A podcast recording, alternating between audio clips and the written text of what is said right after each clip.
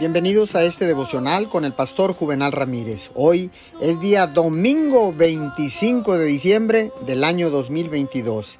La palabra dice en el libro de Lucas capítulo 2 versículo 11 que hoy en la ciudad de David les ha nacido un Salvador que es Cristo el Señor. Feliz Navidad para todos. Siga disfrutando la verdadera Navidad porque la verdadera Navidad es Jesús. En estas fechas, aproximadamente hace dos mil años, nació el Salvador y la luz vino nuevamente al mundo. La luz de Jesús para que brille en todo lugar. No más oscuridad en tu vida. En esta Navidad declaro que ha resplandecido la luz de Jesús en tu corazón. Y esta luz alumbrará todo y a todos a tu alrededor. Sin duda, así sucederá.